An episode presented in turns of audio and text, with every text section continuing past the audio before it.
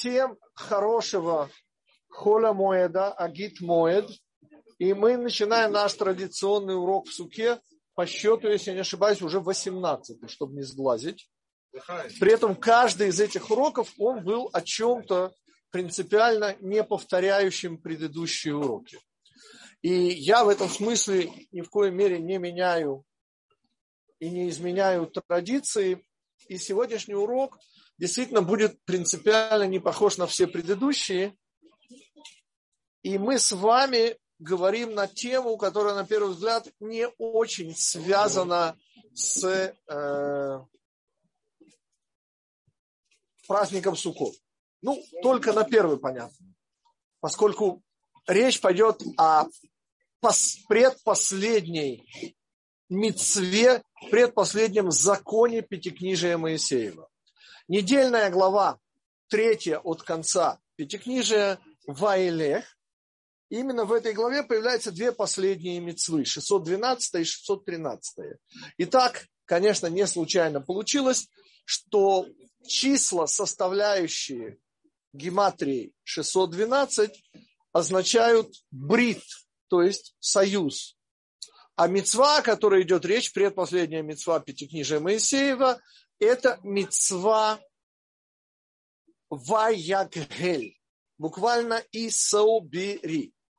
И мы с вами, я, конечно, позабыл позаботиться, кто мне там может... Леа, ты можешь мне сассистировать? Должны быть э, беленькая книжка «Дворим» с переводом на русский язык. Вот там, вон там, вон там. На столе вон том. Вот, вот здесь. Не-не-не-не. Вот здесь они. И я вам хочу сейчас просто прочитать прямо в русском переводе, что сказано об этой мецве, собственно, кому Моше Рабейну, конечно же, от имени Всевышнего поручает вот это собрание всех евреев. Но еще прежде мы скажем, что каждая мецва, она уникальна. Я, я поясню например, трактат Шаббат Вавилонского Талмуда, да, который, естественно, говорит о Шаббате, начинается с того, что есть только в Шаббат, но нет нигде более, и в особенности в том, что вроде бы близко к Шаббату, а именно праздник, Йом-Тов. Что есть шаббат и чего нет в праздник, из чего начинаются законы шаббата, это, конечно же, э, владение яхид, то есть как бы частное, единичное владение и владение множеством. Так объясняет Раф Ицек Гутнер. Он говорит, что каждая, естественно, мецва имеет некую уникальность, принципиально отсутствующую у всех других мецвод. Ну, ровно как лица человеческие принципиально уникальны, и у каждого человека есть что-то принципиально присутствующее лишь только у него. В этом смысле уникальность нашей мецвы Ваяггель, но она вопиющая. И это, по сути, будет хоть и не первый, а третий, но вопиющий вопрос, с которого мы начнем, хотя он по счету третий. Понимаете, господа? Вы наверняка знаете, что есть мецвод там для всего Израиля. Но сразу же для всего Израиля, подождите, а женщины? А ведь если речь идет о времени, мецва, которая как бы вытекает из времени, то, простите, она не обязательно для женщин, при том, что есть исключения. Но вот мицвод для новорожденных, вот сколько учу Тору, никогда не слышал. Нет, понятно, не может быть мецва для новорожденных. Понятно, что мецва на его родителях, так же, как обрезание на восьмой день. Хотя это мецва ребенка, но она на его родителях. Здесь же мы говорим о чем? Мы говорим, я уже хочу вам прочитать, Сейчас мы найдем соответствующее Ваилех. Вот оно Ваилех. И я уже начинаю читать. Так.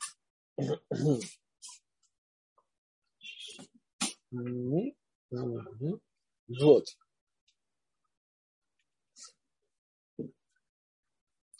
И приказал Моше им, сказав, в конце семи лет в срок года Шмита в праздник Суккот. Вот вот уже первая связь с этим праздником.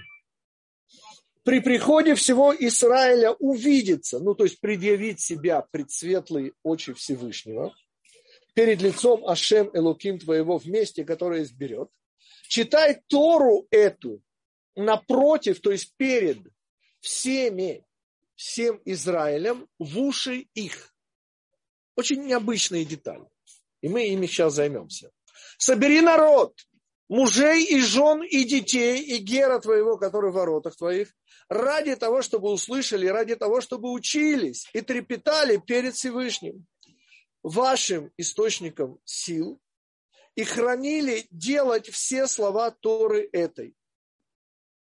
И сыновья ваши, которые не знали, услышат и будут учиться, трепетать перед Всевышним, вашим источником сил, во все дни, которые вы живете на земле, которые вы переходите Ярден, наследовать ее. Теперь, вот в этих словах Торы мудрецы находят множество подробностей, которые в конце концов излагает единственный, кто излагает, в общем-то, этот закон. Это, понятно, Рав Моше бен Маймон, поскольку этот закон никак не относится к обиходной жизни евреев, и потому, естественно, он появляется только у Рава Моше бен Маймона, и потому нет других мнений. И мудрецы, конечно же, и в Мишне, и потом в Гумаре обсуждают детали. Но вопиющее из деталей уже прозвучало. И детей ваших. Это где же такое слышано и слыхано, что будут читать нам Тору. Тут не сказано, кто будет читать и какую именно, ну не всю же Тору, простите. И мы увидим у Рав Моше бен Маймона, что на самом деле это чуть больше одного недельного раздела. Собственно, это недельный раздел Дворим и кусок недельного раздела Ваид Ханан. Мы увидим сейчас до каких слов. А можно еще там есть Рамбам, такая маленькая серенькая книжечка. Вот там, где была беленькая, и мы потом Рамбама тоже почитаем, что он по этому поводу говорит. Но в любом случае удивиться мы уже удивляемся, поскольку не слыхано нигде и не видано нигде, чтобы обязывали привести детей. Mm-hmm. Причем, извините, не детей, которые уже способны что-либо понять, но это будет сказано у Рав Моше бен Маймона, а с какого возраста? Ответ с одного месяца. Угу. Спасибо, Александр. Представляете, месячных, то есть которые уже вышли из э, нефель, из э, опасного возраста. Это один месяц. Мы говорим о чем? Мы говорим о том, что ежели бы речь шла об изучении Торы, а речь идет об изучении Торы, сама Тора так говорит, не только изучение, там и трепет появляется, то дети, в общем-то, лишние, прошу прощения. Почему? Но мы сейчас займемся деталями, но уже и так можно себе представить, что когда вы собираете народ, и это делается не в поле, понятно, а в месте, которое Всевышний избрал себе, на Храмовой горе. И вот в этом месте, которое вообще не такое уж большое, собираются сотни тысяч, быть может, миллионы человеков, а речь идет здесь о миллионах, и среди них, извините, грудные младенцы, то как бы сказать, ну, понимаете, вот симфонический оркестр выступает, понимаете, и не все ноту будут слышны. Потому что дети у нас, слава Богу, как и у всех людей, дай Бог, крикливые, и будет плохо слышно. А тогда в чем идея, господа? Чтение, ежели будет не слышно. Ну, есть еще больше, господа. Хорошо, дети. А еще геры. Они все геры в одинаковой степени владеют высоким ивритом. А там все-таки книга Дворим, там иврит совершенно не слабый. И не все поймут. А переводить, а ведь переводили, но здесь одна из, один из деталей этого закона нельзя переводить. Нельзя переводить. Ни в коем случае. Все принципиально читается только на языке пятикнижия и никаких переводов. Понимаете, вот уже две детали, которые делают вообще это чтение ну, с точки зрения аудио э, бессмыслица. Ну, как же читать, ежели будет плохо слышно, еще абсолютно непонятно. Ну, Где логика? По, по крайней мере, часть. Ну, тогда можно и не читать, можно просто стоять, я не знаю. Все равно же не слышно. И кроме того, непонятно для части, по крайней мере, публики. Я молчу уже про детей маленьких. Причем не только грудных, извините, а что пятилетние поймут, а что десятилетние поймут. Ну, десятилетние, ну, может. Таким образом, первый все-таки наш вопрос будет, это будет только третий вопрос. Все-таки он идет о деталях. Первые же два вопроса будут еще более значимы. Ну, первый, простите, причем здесь праздник Суккот, при всем уважении. Поскольку обычное объяснение, оно появляется в Мишне, что, понимаете, раз уж евреи все равно собрались в праздник, ну, все равно собрались, правильно? Праздник Суккот. Ну, вы понимаете, что на это есть возражение. Евреи собираются не только в праздник Суккот, просто. С тем же успехом можно было взять праздник Песах, например. Да. Или праздник Шавуот, евреи ну, тоже появляются. Ну, да. ну, любой из трех праздников. Ну, не просто праздник Суккот, господа, а почему я выбрал этот урок вам сегодня показать? Поскольку у нас сейчас закончился седьмой год. И одна из важнейших деталей этого закона, это чтение происходит не каждый год, господа, а только на исходе седьмого года, то есть начала восьмого года. При этом, когда и Рам Моше бен мы сейчас не будем в эти детали, Гмара разбирается, собственно, когда это происходит, потому что ежели в начале, это понятно, что в начале, то почему не в Роша Шана? И тогда как раз появляется вот это удивительное замечание, ну, понимаете, уже два раза гонять евреев, а так пришли уже все равно на Сукот, начало года, Сукот, начало восьмого года. Почему начало восьмого года? Вот. Первый ответ, то, что Эуд говорит, он уже, уже очевиден, господа. Голодуха. Дело в том, что начало седьмого года, когда не сеют и не пашут, это время наибольшего благоденствия. То есть только-только закончился шестой год. А шестой год, как и обещал Всевышний, у нас был двойной урожай. У нас места в амбарах не хватает. И понимаете, все не просто а сверхидеально. Но совсем не так, господа. Начало восьмого года. Понимаете? Седьмой год мы не сеяли, не пахали. Выросло, как вы понимаете, не так, чтобы много. Ну, может быть. Так, чтобы... И у нас закрома Родины вовсе не полны. Не ломятся. Не ломятся. И предстоит жить с пустым холодильником некоторое время. Нет, урожай не заставит себя долго ждать. И ближе к Песаху, поверьте, но до Песаха надо еще дожить. Да, и мы говорим, следовательно, о времени, ну как бы это сказать, когда, что называется, седьмой год в максимальном своем воплощении. Ибо действительно кусать ходца, и не очень понятно, что кушать. Или его хватит только впритык. Ну, на шестой год было достаточно, и хватить должно, нормально, хватит. Но я думаю, что еврейские мамы уже начинают беспокоиться. И первый вопрос, следовательно, это вопрос времени. То есть, понимаете, почему я выбрал этот урок именно сегодня? Ну, мы максимально близки. Мы в двух днях всего находимся, ну, уже третий. Начался от момента, когда эта мецва делалась здесь у нас в Иерусалиме. А когда, говорит Рав Моше Бельмаймон, это все происходило? Ответ в первый день Холя Моэда. То есть, заканчивался праздник, и самый первый день это как раз все и устраивалось. Кстати, а почему не в сам праздник, господа? Опять же, зачем два раза собираться? На праздник пришли, предъявили себя перед светлый лик Всевышнего. Ответ – нельзя.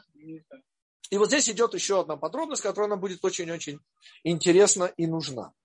Понимаете, господа, почему нельзя? Потому что нужно для того, на кого возложена мецва, а мецва, кстати, в самой Торе-то не сказано. В самой Торе как сказано? Моше говорит Егошуа.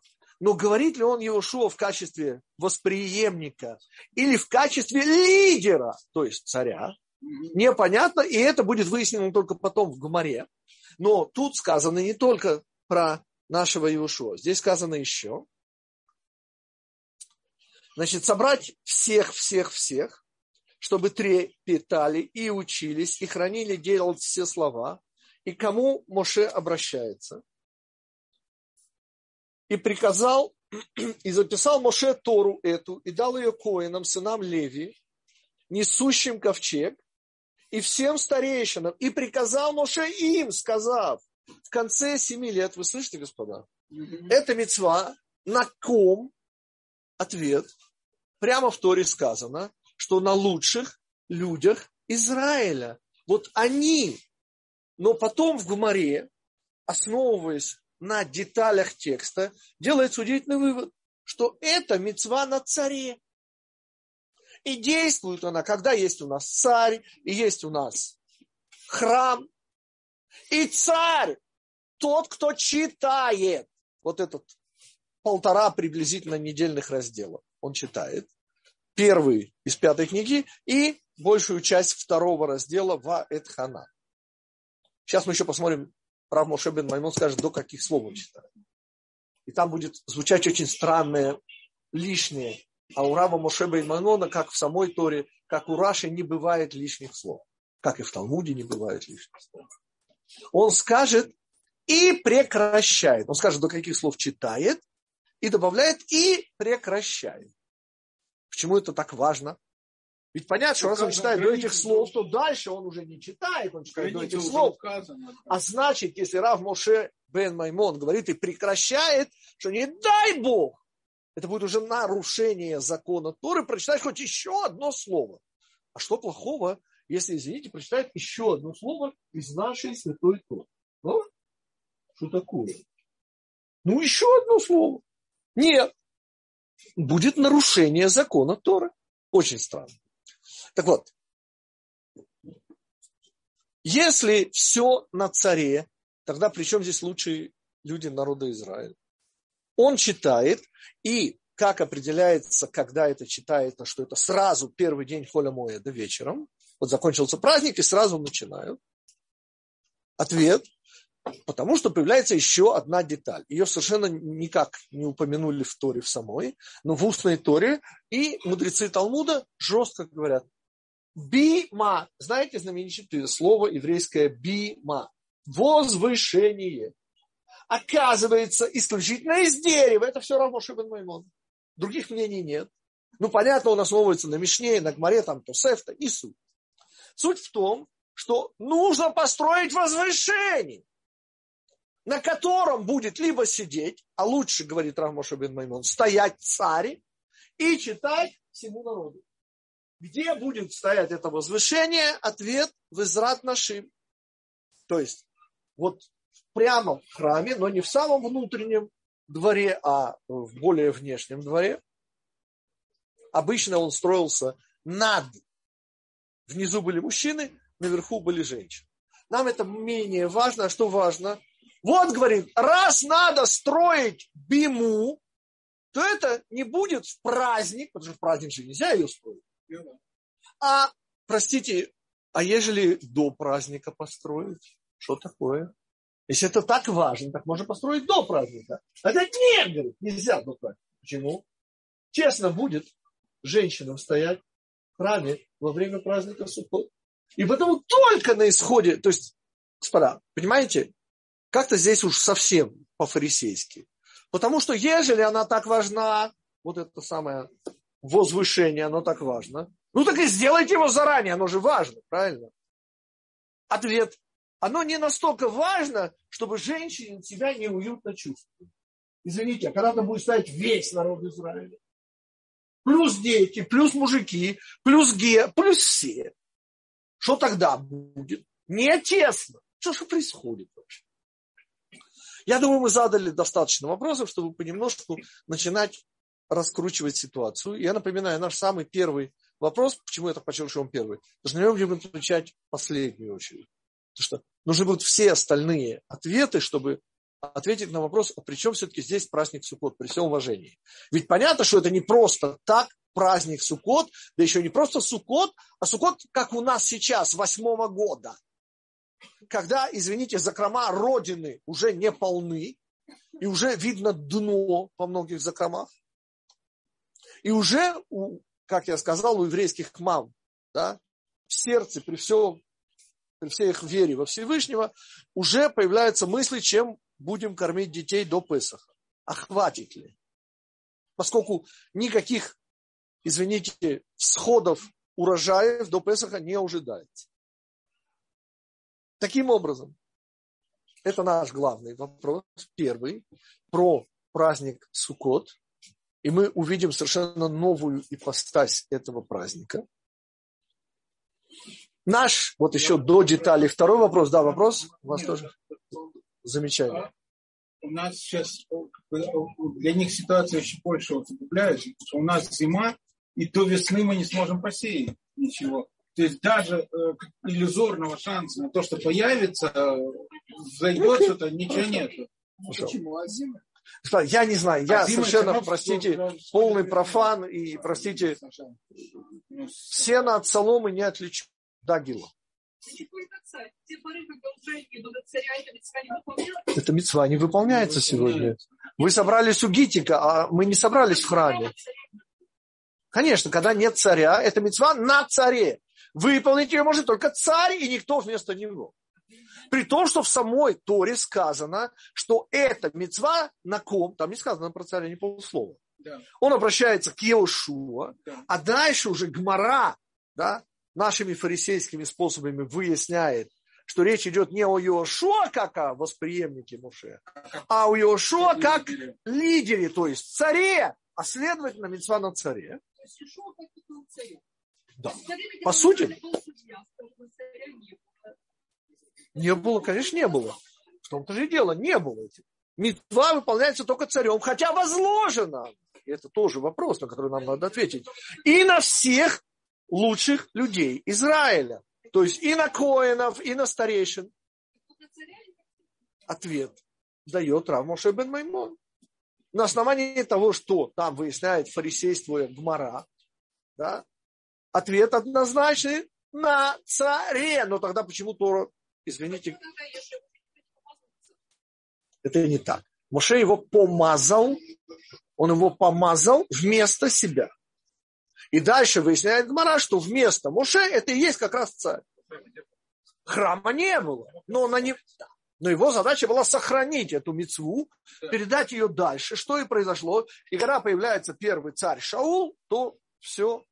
И, и нет, еще тоже нет, еще нет. То есть первый царь это в этом смысле Шломо, сын Давида, который строит храм и который выполняет мецва Ваягель. Мы же, тем не менее, говорим и начинаем с деталей.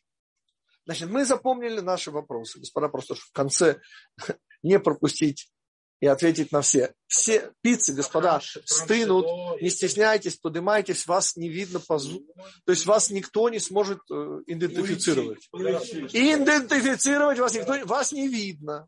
Так что спокойно поднимайтесь. А я туда, правда, не смотрю. Это имеется в виду место, которое изберет все вышние. Это жестко сказано. А это значит только храм, который построил царь Шлумо. И Шило в этом смысле не Кать. Итак, господа, мы потихонечку начинаем. И Рав Ицак Гутнер, первый, на кого я ссылаюсь, он как раз обращает внимание на то, что сказал Рав Моше бен Маймон. Я открываю. Причем интересно, где у Рава Моше бен Маймона, вот угадать нельзя, можно только знать. Среди каких законов появляется, ну, какую тему законы будут? Ну, ну наверное, изучение Торы, какие еще варианты? Э, законы для царя. Законы царей, да. А, вы не угадали, не потому угадали, что угадать не, не, не малейшего шанса нет угадать. Это законы корбанов. А кон... То есть приближение. Какие приближения, господа? Причем здесь приближение? Но мало того, это еще Курбан Хагига. То есть это то самое приближение, которое праздничное приближение.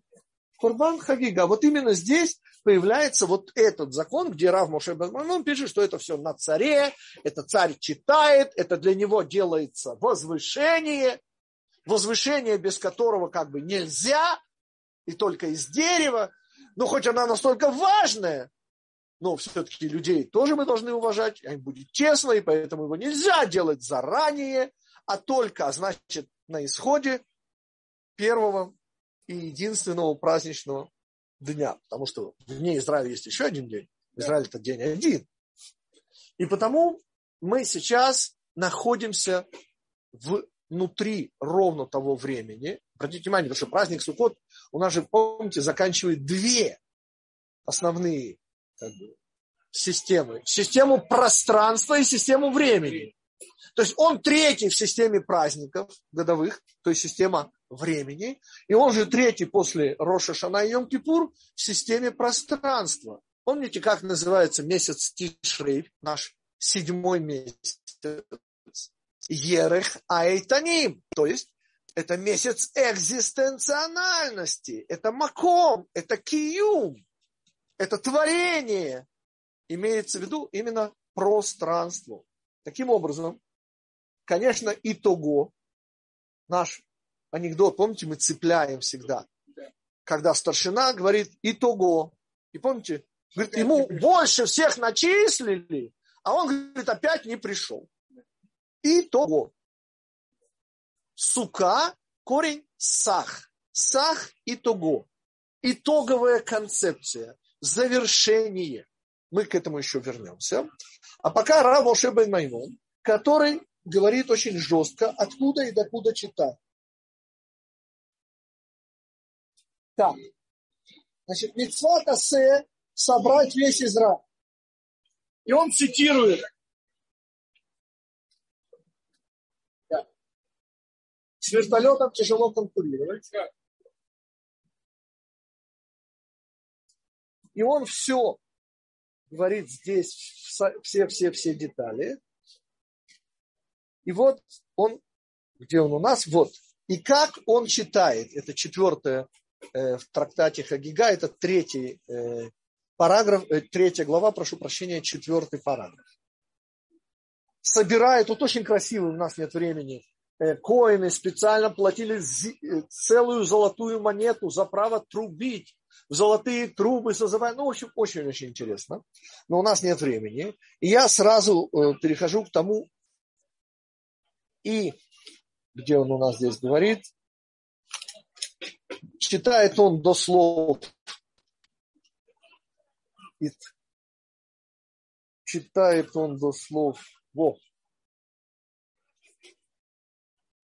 И коре ми асерта асер аль седер отцов брахот выклонот ад мильват до слов мильват, кроме того брита, который заключил Всевышний с вами в Хоребе. Помните, кроме того брита, который был у нас на Синае, и прекращаем.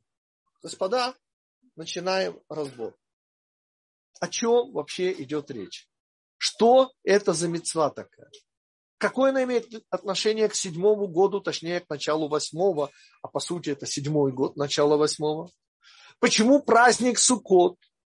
Почему всех собирают? Где это слыхано малые дети. И ежели читают, так и все, что мы уже сказали. И Рав Гутнер предлагает обратить внимание на вот это слово «и прекращает». И говорит здесь прямой намек на то, что здесь происходит. И почему это все происходит. Кроме того, Брита, добрый вечер, Софья. Кроме того брита, кроме того союза, помните, брит у нас 612, это наш второй вопрос, господа. Почему это мецва номер 612? Ведь случайностей не бывает. Господа, тут есть еще возможность сидеть прямо на ну, стуле есть еще. Можно сидеть. Пока так вот, первое, первое, напомним, чтобы я не забыл, сам себе напоминаю. Наш первый вопрос все-таки праздник Суккот. Почему он так? И второй, что это за номер 612, а гематрия 612 это как раз брит, союз. И Рав Моше бен Маймон оказывается, говорит, что и прекращает на словах, кроме того брита, который был на Синай. А что это значит, кроме того брита? Давайте потихонечку начнем двигаться. Итак, первая идея Рав Ицак Гутнер. Он говорит, раз Рав Моше бен Мамон не жалеет лишнего слова, из этого можно сделать вывод, что речь идет о некоем подобии синайского откровения. И давайте попробуем обосновать его идею. Что у нас было на Синае, что напоминает эту мецву? Во-первых, детки были, были детки. Были, были, были. Были даже, помните, вчерашние диссиденты египетские. Да. которые потом сделают золотого теленка. Народ, который вывел наш учитель Моше, как Всевышний ему пеняет, потом в недельной главе Китиса. То есть ситуация была именно такая.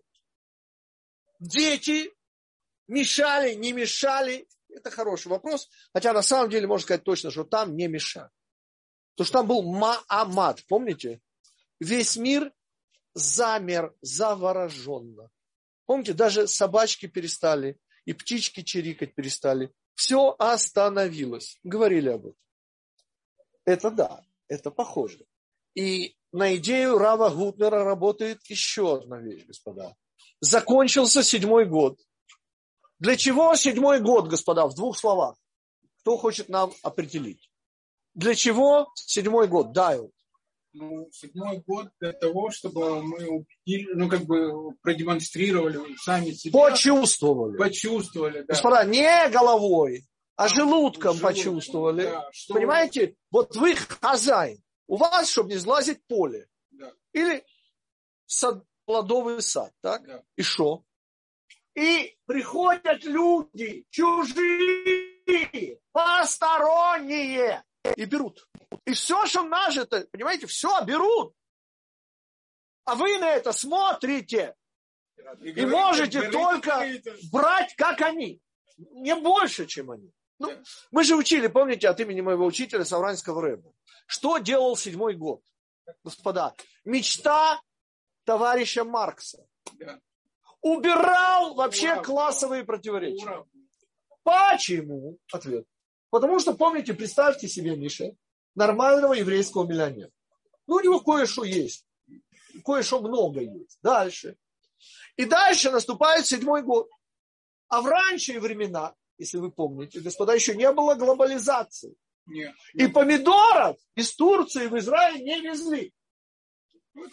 И понимаете, нанять батрака, у него были деньги. Но нанять батрака он не мог запрещает, понимаете? Тора запрещает. И что? И он, понимаете, Таваровед, как простой инженер. Вот этот простой еврейский шел, извините, наебался и начинал рвать эти самые помидоры. Потому что если он их не нарвет и домой не принесет, так детям его, миллионерским, детям будет нечего кушать. Купить нельзя, батрака нанять нельзя. И приходится горбатить. Представляете? Это картина, когда еврейский миллионер идет на поле и начинает собирать. А там И он не один такой. Понимаете, иногда надо куда-то ехать. Потому что на этом поле уже ничего не осталось. Короче, господа, это было, что называется, как говорил подполковник Гоцмак, картина масла. Просто картина масла. Понимаете, еврейские миллионеры горбатились а потому что их дети хотели кушать, а купить ничего нельзя. Ну, за деньги же нельзя продавать. Это, говорит, чему учат седьмой год? Седьмой год вот очень напоминает мне сука. Вот чем мы сидим в суке, господа? Ответ. Помните, самый наш первый урок про праздник Суккот. О чем он был? Помните, я вам цитировал э, совершенно эпатажного из 1913 года Владимира Маяковского, помните, в такой венозного цвета тоге, абсолютно с бритой головой, помните, пришпиленный, модное кафе, между прочим, куда войти стоило больших денег, пришпиленный прямо к потолку рояль концертный, ну эпатаж, помните? И он кидал этой публике знаменитое свое нати. Через час отсюда в чистый переулок вытечет по человеку ваш обрюзгший... Это, понимаете, это сидит интеллигентнейшая публика. Понимаете, сидят профессора, между прочим. А он им, и мне нужно было, помните, всего одна строчка. Ну, там не про мужчину. Вот вы женщина, говорит, на вас белила густо. И вы смотрите устрицей из раковин вещей. Понимаете, что с нами делают? Нас вытаскивают из скорлупы, из крепости своего дома и делают доступным всем стихиям. Сегодня нам, конечно, повезло. Но, господа, у нас в Иерусалиме, вы же не знаете, это же не шутки. Сейчас мог быть такой ветер, простите. Сейчас могло быть 15 градусов вполне. Вчера, позавчера, вот как раз был праздник, было 15 градусов. Поздний Суккот у нас могло быть, не дай бог, ну, дождь, конечно, не может быть у нас у евреев, потому что Всевышний нас любит. И дождь не опускает, кроме исключительных случаев. А ежели серьезно, господа, понимаете, в чем я вижу здесь сходство? В ощущениях. Понимаете, какое ощущение дает седьмой год? Что вообще-то ты, при том, что ты миллионер, ты не хозяин. Ты вообще не хозяин. Да. Ты ничему вот не это хозяин. То, что я хотел сказать. Тебе показывают, кто на самом деле хозяин. На уровне ощущений. Нет, головой я все и так понимаю. Но так, чтобы на уровне ощущений нужен седьмой год. Понимаете, когда вы видите простого еврейского миллионера, который горбатится на поле, вот тут вы понимаете, что такое хозяин. И кто здесь хозяин? Когда вас вытаскивают из скорлупы собственных вещей, вот сюда, в доступную всем стихиям, то вы кожей чувствуете. Да, Юля, вопрос.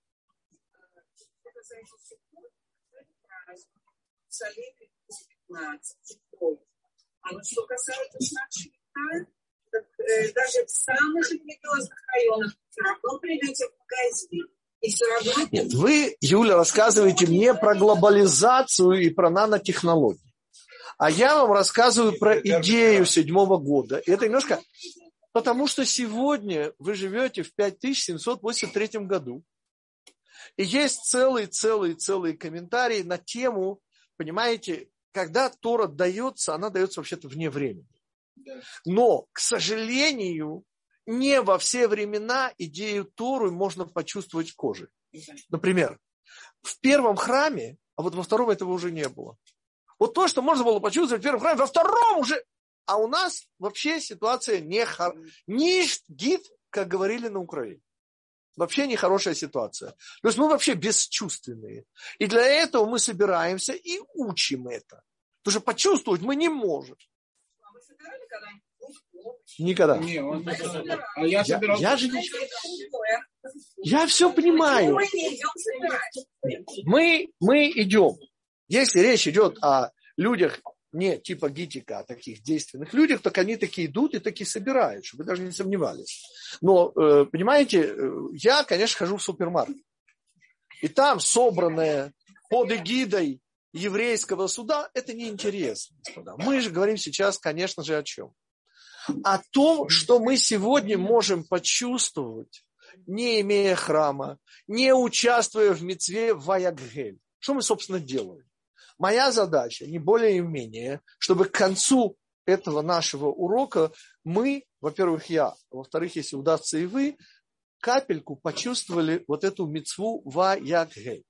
Вот это сверхзадача, которую перед собой ставлю. Итак, что мы уже сказали? Мы уже сказали, это первое приближение в сторону ответа, что смысл происходившего тогда был дать евреям максимальное ощущение, что Всевышний хозяин с большой буквы, но не это, а что мы вообще не хозяин.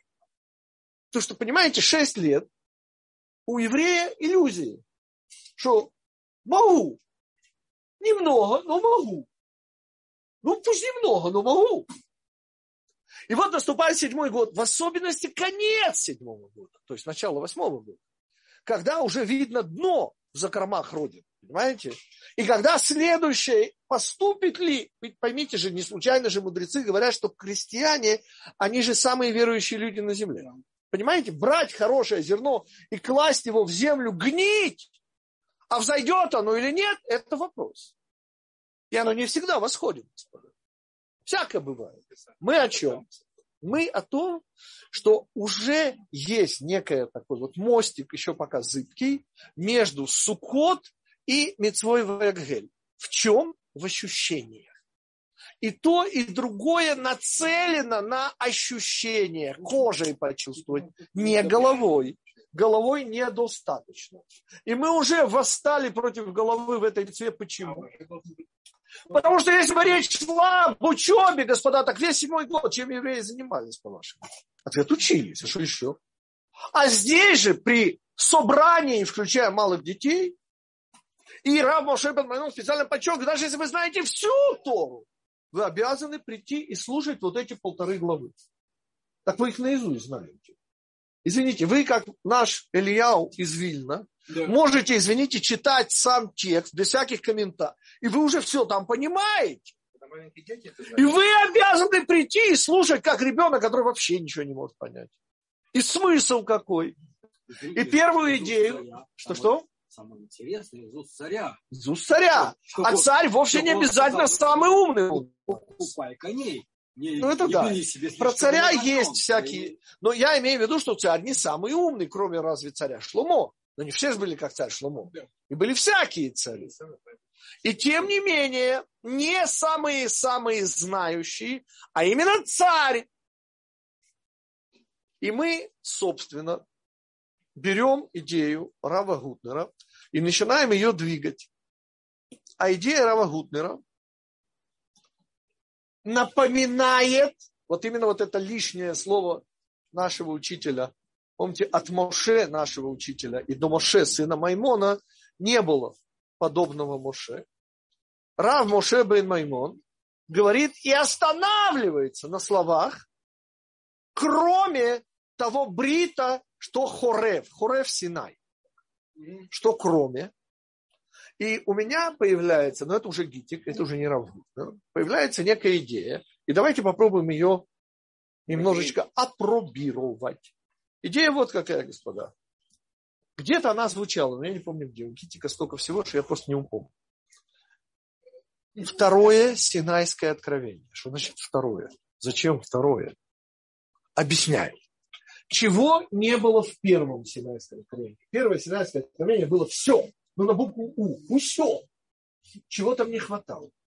Там не хватало одной единственной вещи, о которой очень беспокоился наш учитель Муше. Не было Эрецисруэл. Вы слышите? Не было реализации. Помните, что в два раза больше Синая? Ответ – реализация Синая. Там было дарование. Так вот, давайте предположим на одну секундочку. Вот Гитик, ну, не, конечно, не как пророк, но как ученик пророков, говорит, что конец истории этого мира, или, может быть, не конец, может быть, сразу после прихода Машеях это будет, господа, я не знаю. Но, как мне кажется, будет еще одно Синайское откровение. Вот кроме того, которое было. А в чем будет отличие? Что-что? Что-что? Тора Хадаша Мебетитицен. Тора Хадаша. Что такое Тора Хадаша? А, нет. Я сейчас не об этом. Я немножко о другом. Я всего лишь об реализации Торы. Что такое реализация Торы? Дело в том, что в этом законе Тора подчеркивает, что когда перейдете Ярден, когда будете и вместе, которое укажу. То есть совершенно необходимая вещь. Этот закон нельзя выполнить в Нью-Йорке. Вот просто нельзя. Только здесь, в Иерусалиме. При этом должны сойтись куча вещей. Кто такой царь? И мы с помощью того же Рава Моше бен Маймона объясняли, какая задача. Почему он должен, извините, встать на вот это самое возвышение? Что такое? Почему так важно было это возвышение, что заранее его нельзя? И очень важно. А что важно? Если важно, тогда кого волнует теснота? Ничего потесняться. Ответ, как мне кажется, изумительно прост. Почему приходят все? Малые детки, люди, не знающие иврита, и нельзя переводить. А для чего это все? И ответ – это несомненная отсылка к Синайскому откровению. Это несомненное продление Синайского откровения каждый восьмой год. Когда мы почувствовали, кто в этом мире хозяин, не, не поняли, не вычислили, не выучили. И даже кожей почувствовали. Вот спиной, когда надо было наклоняться и поднимать. И никто не мог это сделать вместо тебя. И нельзя было никого нанять. И вот ровно здесь происходит удивительная вещь. Евреи собираются. А я напоминаю, что было на Синае, господа. Помните, Ваихан Аам. И говорит Раши, как один человек с одним сердцем. Помните, там родилась удивительная новая функциональная единица замена первого человека. зовут Срулик. Израиль родился. И получается, что назначение этого закона не дать евреям забыть, не, не головой забыть, дать евреям хребтом, понимаете, спинным мозгом почувствовать, что мы не народ, мы не мешпуха, мы вообще один человек. Ну, еще раз, представьте себе, Тора подчеркивает, а Рав Моше Баймаймон на уровне Аллахи говорит, что даже если ты знаешь всю Тору, даже если ты виденский Гаон, даже если ты наш учитель Моше, то что? Будь как миленький, и читать не ты будешь, ты будешь что? Слушать. Даже не понимая, даже если будут дети кричать, и ты не услышишь, а зачем же тогда там стоять? Ответ, чтобы почувствовать себя Израилем. Там Израиль рождается. Господа, пиццы стоят и стынут, и в очень большом количестве. Шмуль, хватит их уже делать. Спасибо отдельное Шмулю, он правда старается. Ну что, я делал, что ли? Ну, не... Я похож на человека, который делает пиццы. Так кушайте, кушайте, господа. Спасибо. Ефим, вы же у нас всегда это. Постарайтесь. Да. Не стесняйтесь, подходите. Ну, жалко, уважьте Шмуля. Да, вопрос. Рассматривать э, вот все это, что вы говорите, еще в одной плоскости, что это еще одно проявление любви на, на уровне, ну, как бы ощущения, данное ощущение. Понятно. Э, Эуд поднимает вопрос, господа. Э, ведь мы все время акцентируемся на себе любимых. Да. Но несомненно, что это действие, это же приказ Всевышнего, и он, извините, там не посторонний. Да. Несомненно. Я, я хочу уже подводить некий итог и отвечать на наши два заглавных вопроса. Понимаете, господа, услышьте новую концепцию праздника Суккот. Пришла мне в голову буквально два дня назад. Настолько просто, господа. Мы множество раз повторяли вот итоговость, концепция, сукот, сах, схах, помните, крайняя форма и так далее. Множество раз говорили. Что добавляем, господа? Когда у нас появляется число 3, это, конечно, Авраам, Ицак и Яков. Это, конечно же, три измерения человеческой три плоскости, в которых мы существуем, да, это мысли, это наши ощущения и даже поступки. И все, что мы говорили. Но есть еще одна очень простая вещь. Три – это, конечно, прошлое, настоящее будущее. И тогда у нас получается совсем просто. Праздник Песах – это наше прошлое. Дарование Торы, чем мы сейчас занимаемся? Мы, конечно же, пытаемся Тору реализовывать учить, делать и так далее. Это, это, это наше настоящее. Но тогда получается, что Суккот это наше будущее. Несомненно, светлое. Ну, совсем просто. И тогда получается совсем... Господа, как вы помните, причина у праздников, ну, например, Роша Шана, помните, это появление наблюдателя. И как следствие воцарения царя, суд, все, что мы учили, Роша Шана, судный день. Йома Кипурим, это день, когда Всевышний нас очищает. Помните замечательное э, коротенькое эссе, я его в книжке, по-моему, э, «Если жизнь на земле привожу», о промыслителе. Помните, гроссмейстер был непобедим. И когда мастер сказал, что его дети играют не сильнее нас, помните? а просто он дает им возможность исправлять ошибки. Вот это прерогатива Израиля. И это второй праздник месяца Тиши. Третий же, какая причина у него? Праздник нашей радости.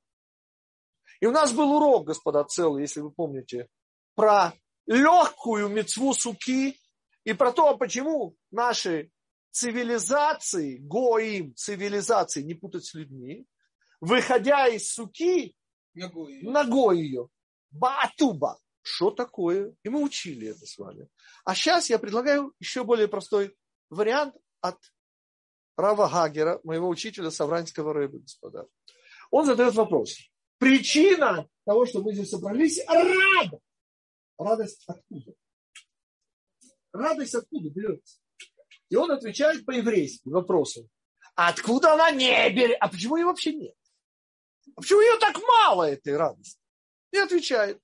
Господа, а это потому, что у нас недостатки. Недостатки. Вот ежели бы, понимаете? А где мы сейчас находимся? Ответ, помните, объятие Всевышнего. Ну вот, стенка, стенка и начало третьей стенки. Как мы всегда учим. Помните? Минимальная сука, объятие Всевышнего. И как мы решили сразу вот это удивительное несогласие Раби Элезера и Раби Акивы объяснив, что это и то, и другое, что есть две суки. Одна сука – это шалаш, а другая сука – это объятие Всевышнего. Внешняя сука и внутренняя – это было год назад, господа.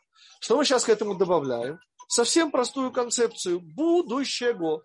Что будет у нас в будущем? И почему оно обязательно будет такое светлое? Объясняю. Потому что, господа, у нас временные недостатки. Ну, помните Советский Союз? У нас временные недостатки. А в будущем, понимаете, ничего этого не будет.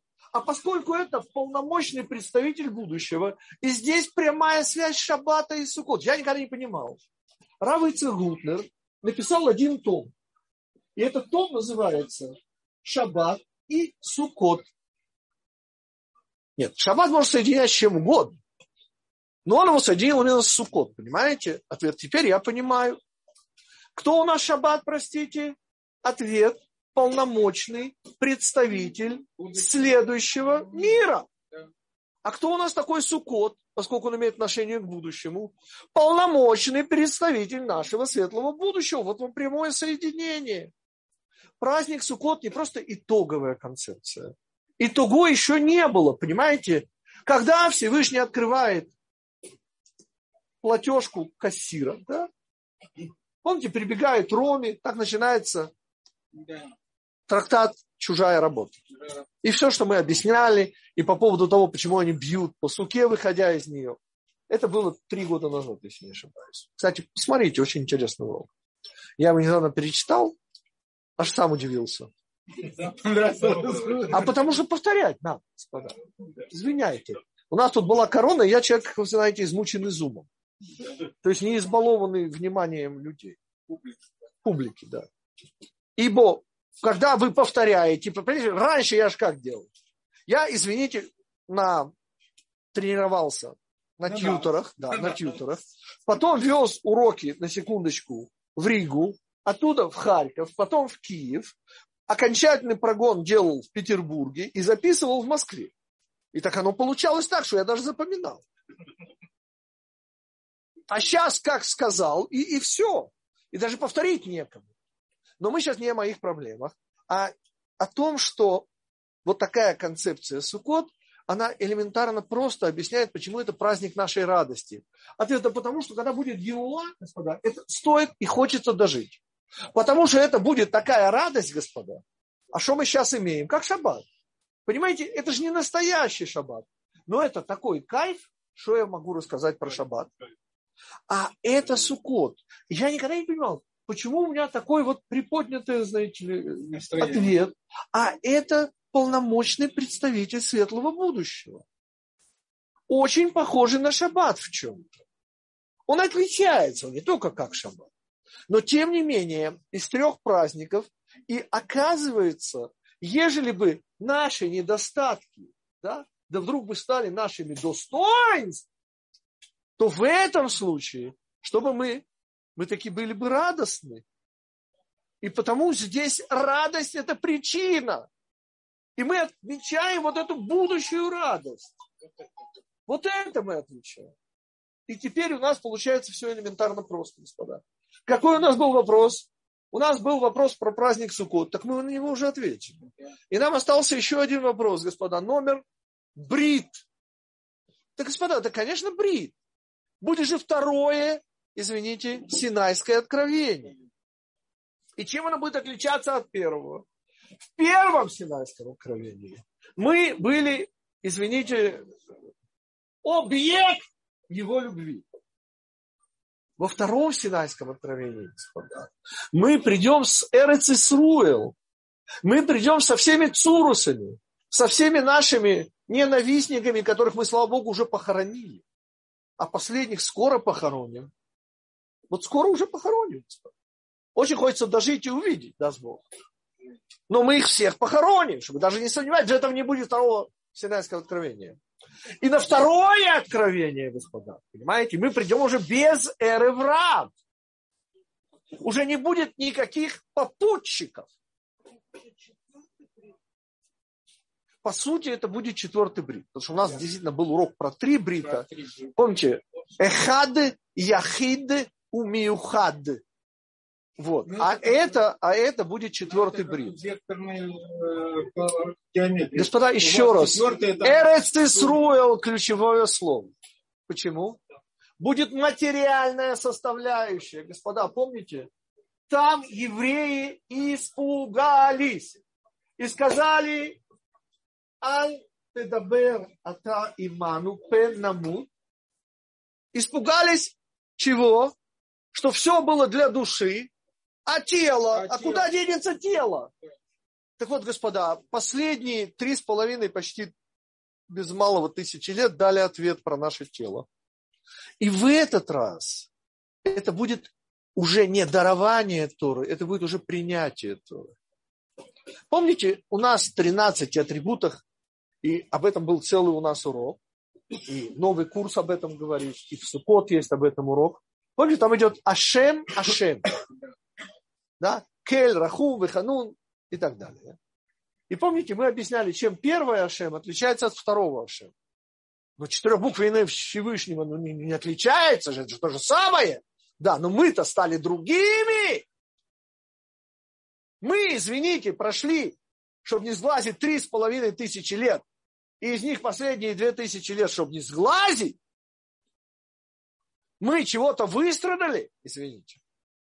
И мы приходим уже с вот этой материальной составляющей. В этом смысле, что мы выстрадаем вот этот уровень выше пророческого, господа, подчеркиваю, выше. Уровень Эрецисруль выше уровня пророческого. И мы второе вот это самое. И потому, что что? Пророчество только в Эрецисруль же, нет? Пророчество. Только в Израиль. И Ехескель, который Бен Бузи, пророчествовавший by the river of Babylon, он, извините, пророчество получил здесь. В молодом возрасте. Ему было 13 лет, но он получил это здесь, и дальше уже понятно, что это только Эрец Исраэль пророчество. И вот это уже ответ. Понимаете, почему 612? Я хочу сейчас вспомнить 613. Кто у нас 613 последнее? Помните, написать свиток Торы. И Гитик уже говорил, а теперь подтверждает. Я подтверждаю сам себя. А что, как выполняется 613? Ну, опять-таки, это В ашкафическом смысле. Очень просто, господа. Вот нам надо дожить до Гиулы, и тогда окажется, что мы своей жизнью написали свиток Торы. Маленький, скромненький, но Торы. Но мы же дожили. И понимаете, Тора же пишется через нас. Вот весь исторический путь Израиля, это кто, простите? Ответ, это мы. Это и есть Тора. Помните, есть две Торы. Одна Тора – это Тора Всевышнего. Другая Тора – это то, что мы пережили. То, Тора, которая легла на наше сердце, которую мы выстрадали. Я знаю, что это одна и та же Тора. Помните про две Торы? Как Одна, это? что дал Всевышний, другая, что это было. Она из всего. А, где это написано? А вот конкретно я... А Думаю, Рав мой Шапира, но не Я на это не должен отвечать. Мы об этом, извините, говорим пять лет учебы. Только об этом, ни о чем больше. Я слышал такое сравнение, что сука это как отсидка в тюрьме, это вместо тюрьмы. И рада, что, что, что, мы не, что нас не наказал, мы же исправляем грех золотого тельца. И не, как бы, сиди и радуйся. Сиди и радуйся, что ты в суке, да, а не в тюрьме. Еще. Мы сейчас сказали, это никак не противоречит всему, что мы говорили до того, что сука – это полномочный представитель нашего светлого будущего. И в этом он очень родственен, этот праздник Шабату, который тоже полномочный представитель только следующего мира. Шаббат – это следующий мир, а сука – это геула. Немножко разные вещи, хотя очень близкие. И получается, и это никак не противоречит всему остальному, потому что там мы акцентировались на пути. Сегодняшний урок – это акцент, мы на цели акцентируемся. То есть, оказывается, цель истории Израиля вот в этом удивительном новом союзе. А простите, а что в нем нового? Ответ со стороны Всевышнего – ничего нового. Ровно тот же Всевышний, который, извините, просто не изменен. Но зато как изменились мы, господа, понимаете, 5783 год. Мы пережили уже такое количество мерзости и мерзавцев, что просто диву даешься, и прямо какой-то оптимизм получается, что мы их всех переживем. Да, вопрос, Юля. А можно вопрос? Сейчас, сейчас, Андрей. Тут вопрос в зале сначала. Да, да второе Синайское откровение. Несомненно. То есть, еще раз, что такое сказал Гитик от имени Рава Гутнера, развив его идею? Мецва ваяггель. Никакого рационального, простого смысла у этой мецвы нет. Потому что если вы скажете учиться, какая там может быть учеба? Извините, все стоят в тесноте. Ну хорошо, не в тесноте, Всевышний делал чудо, верю. Но слышно все равно ничего не было. Мало того, хорошо, и слышно было. Но вы все равно ничего не понимали. Так вы же иврита не знаете. О. Но если вы уже говорите о таком чуде, так вы говорите про Синайское откровение. Ну так о чем и речь идет? То есть вот эта мецва имеет один единственный смысл.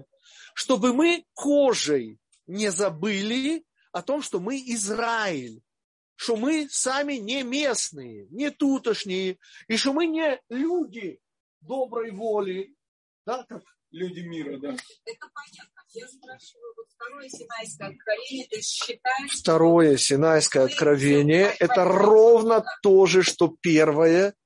Изменились только мы. Вот та Тора, которую дает Всевышний, сам Всевышний, ни капельки понятно. Но поменялись мы, мы прошли исторический путь, и в конце замыкаем круг. С чего мы начинали? Конечно, конечно. Но я это не будет, не, это не будет Синай, господа. Я честно подозреваю, что это будет храмовая гора. Место, конечно, будет другое, но может, я ошибаюсь. Тут я... Ребенок вырос, понимаете, Израиль, который родился там, на Синае, за вот эти последние, извините, три без малого половины тысячи лет немножко подрос. Да, у Андрея вопрос. Еще, сейчас, одну секундочку. У Андрея вопрос, да. Да, мне просто можно вот уточнить. Есть две туры. Дарованная и та, которая прочувствована коже, да? Но Есть две одна туры. Одна, да. которую Всевышний дал, и другая, которую мы приняли. И мы когда-то учили Тору М с буквой М. Она в дарованной или она и там, и там есть? Ты сейчас говоришь про э, месяц Адар, месяц Адар и буква М. Ой. Значит, месяц Адар – это тоже концепция завершения, но там только времени. И, э, следовательно, это вот эта вторая тора. Да. Это, это почувствовано кожей? Кожей почувствовал. Ага, спасибо. На сердце положенное, да. Да, Юля, еще вопрос. Царя, да, спасибо за этот вопрос, мы не объяснили, господа. Так в чем важность вот этой самого возвышения, на которое должен был взгромоздиться царь? Вот это вопрос? Нет, нет. Воспитание царя. Не-не-не, это немножко другое, господа. Так еще раз. В чем была такая важность вот этого возвышения, что с одной стороны его нельзя делать, но если он такой важный, так оно должно было отодвинуть вообще праздник. Не отодвигает. А с другой стороны, них... ответ. Обязан был царь над Израилем. А в чем он над? Извините, на секундочку представьте себе, стоит Виленский Гаон в публике. А царь, при всем уважении, он близко к нему стоять не может. И читает не Виленский, он читает царь. А может, он там не самый, извините, были всякие у нас цари. И что? А то, что задача царя совершенно иная. Задача Машиеха, понимаете? Она дать нам удивительное ощущение, что мы один организм. А что для этого нужно? Ответ – голова нужна. Помните, как говорил седьмой Любавичский рыб? Голова – это единственная часть тела, которая ощущает все другие части как одно целое. Потому что, как Гитик всегда объясняет, правая может ударить левую, левая скажет, мне больно, а правая скажет, а мне не больно. И только голова ощущает. Вот это задача царя, говорит Рав Моше бен Маймон. Кто такой царь?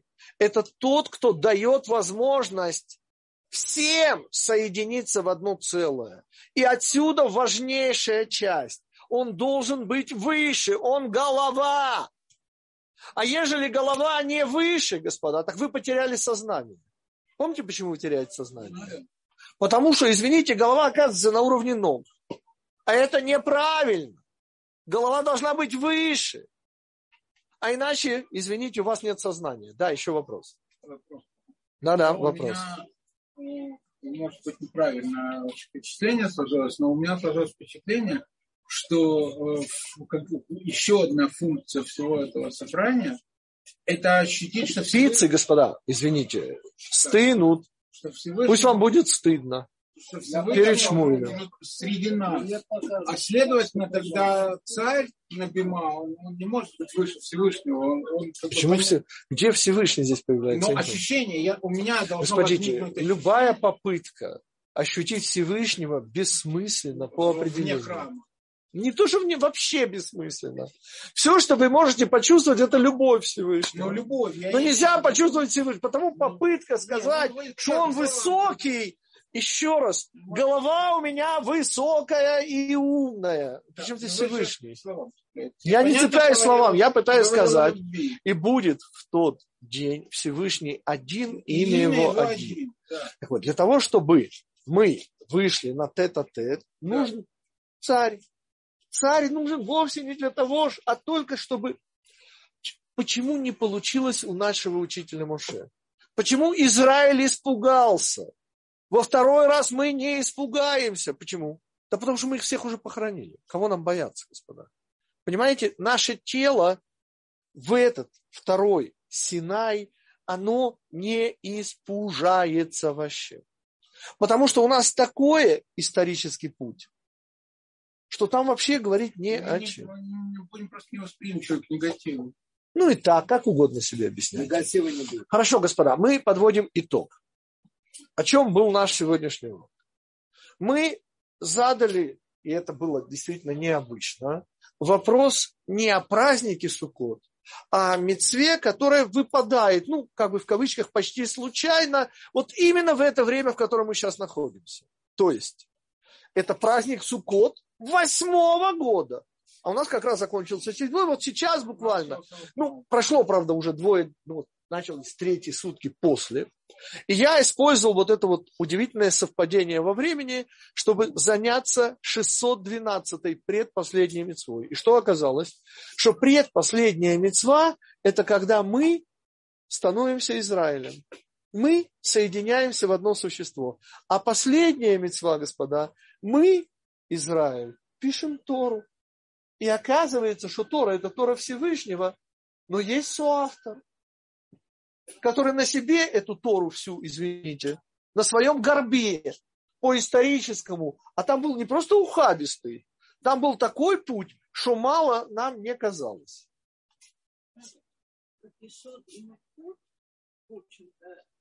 Это твои ассоциации про Исод Мальхут. Мы говорим, понимаете, почему номер 612? Потому что это брит. И кроме того брита, если хотите, кроме трех, это еще четвертый. Это ровно то, что завершает этот мир. Снова мы не говорим о следующем. И потому Сукот отличается от Шаббата. Шаббат все-таки это следующий мир. Сукот – это завершение этого мира. Они очень близки и очень похожи. Но тем не менее это разные вещи. Да. Можно сказать, что это единственная заповедь, когда на Илах общаться со всем народом. Дети малые, где вы слыхали, чтобы была мецва, ну, кроме обрезания на восьмой день? Чтобы тащить, извините, 30-дневных деток. Куда? Зачем? Для чего? Мецва, которая распространяется... Ответ, да, конечно же, должен собраться весь Израиль. Для чего?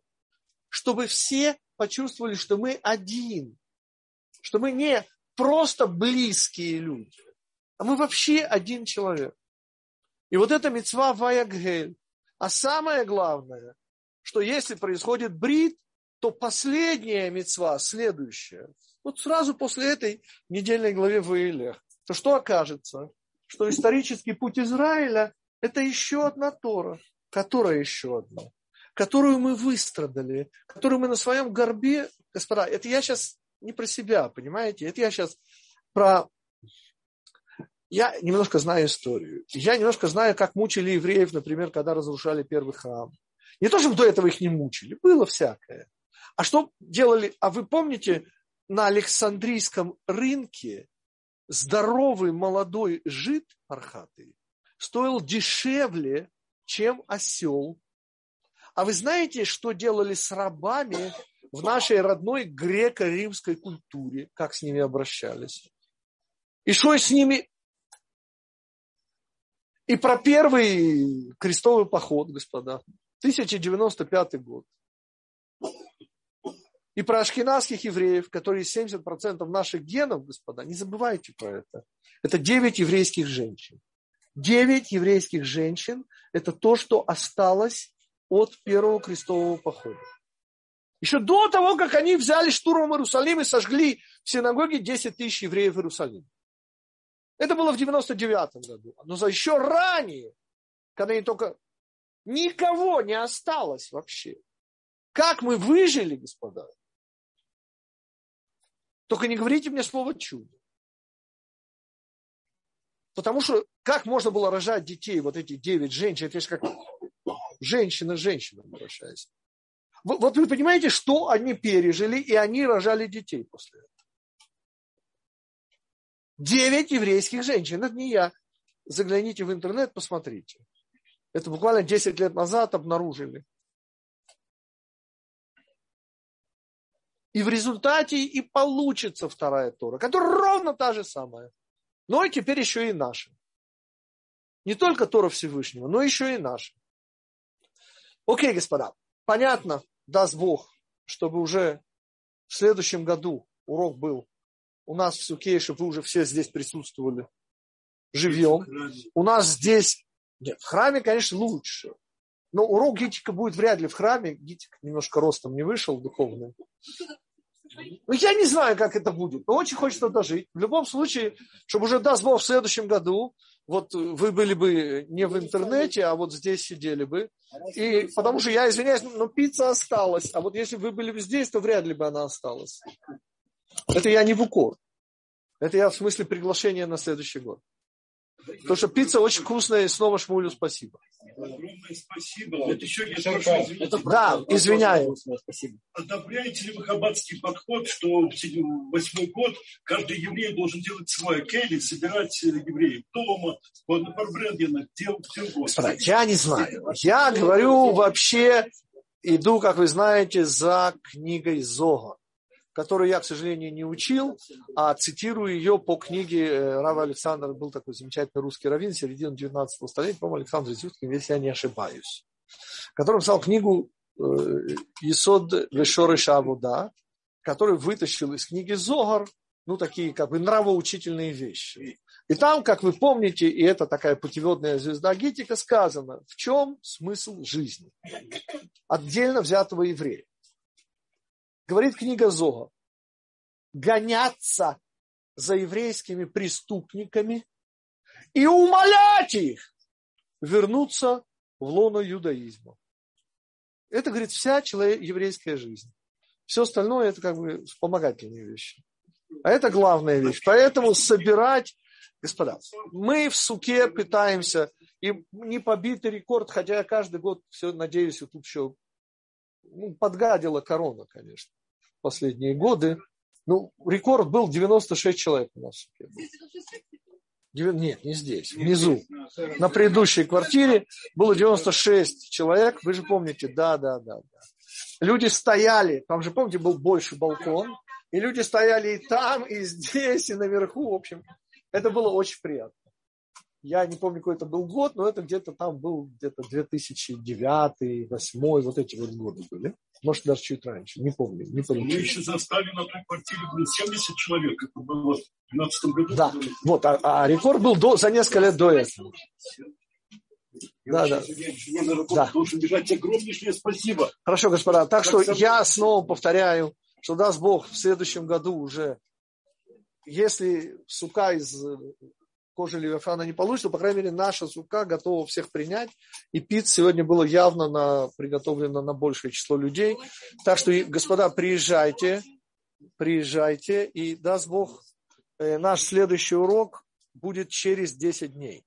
То есть мы уже как вернемся вместе со Всевышним, помните концепцию Шмини Ацерет, мы возвращаемся вместе со своим суженым к себе домой, и уже прямо оттуда будет трансляция, как всегда, в 19.00 по иерусалимскому времени, через 10 дней в новом году.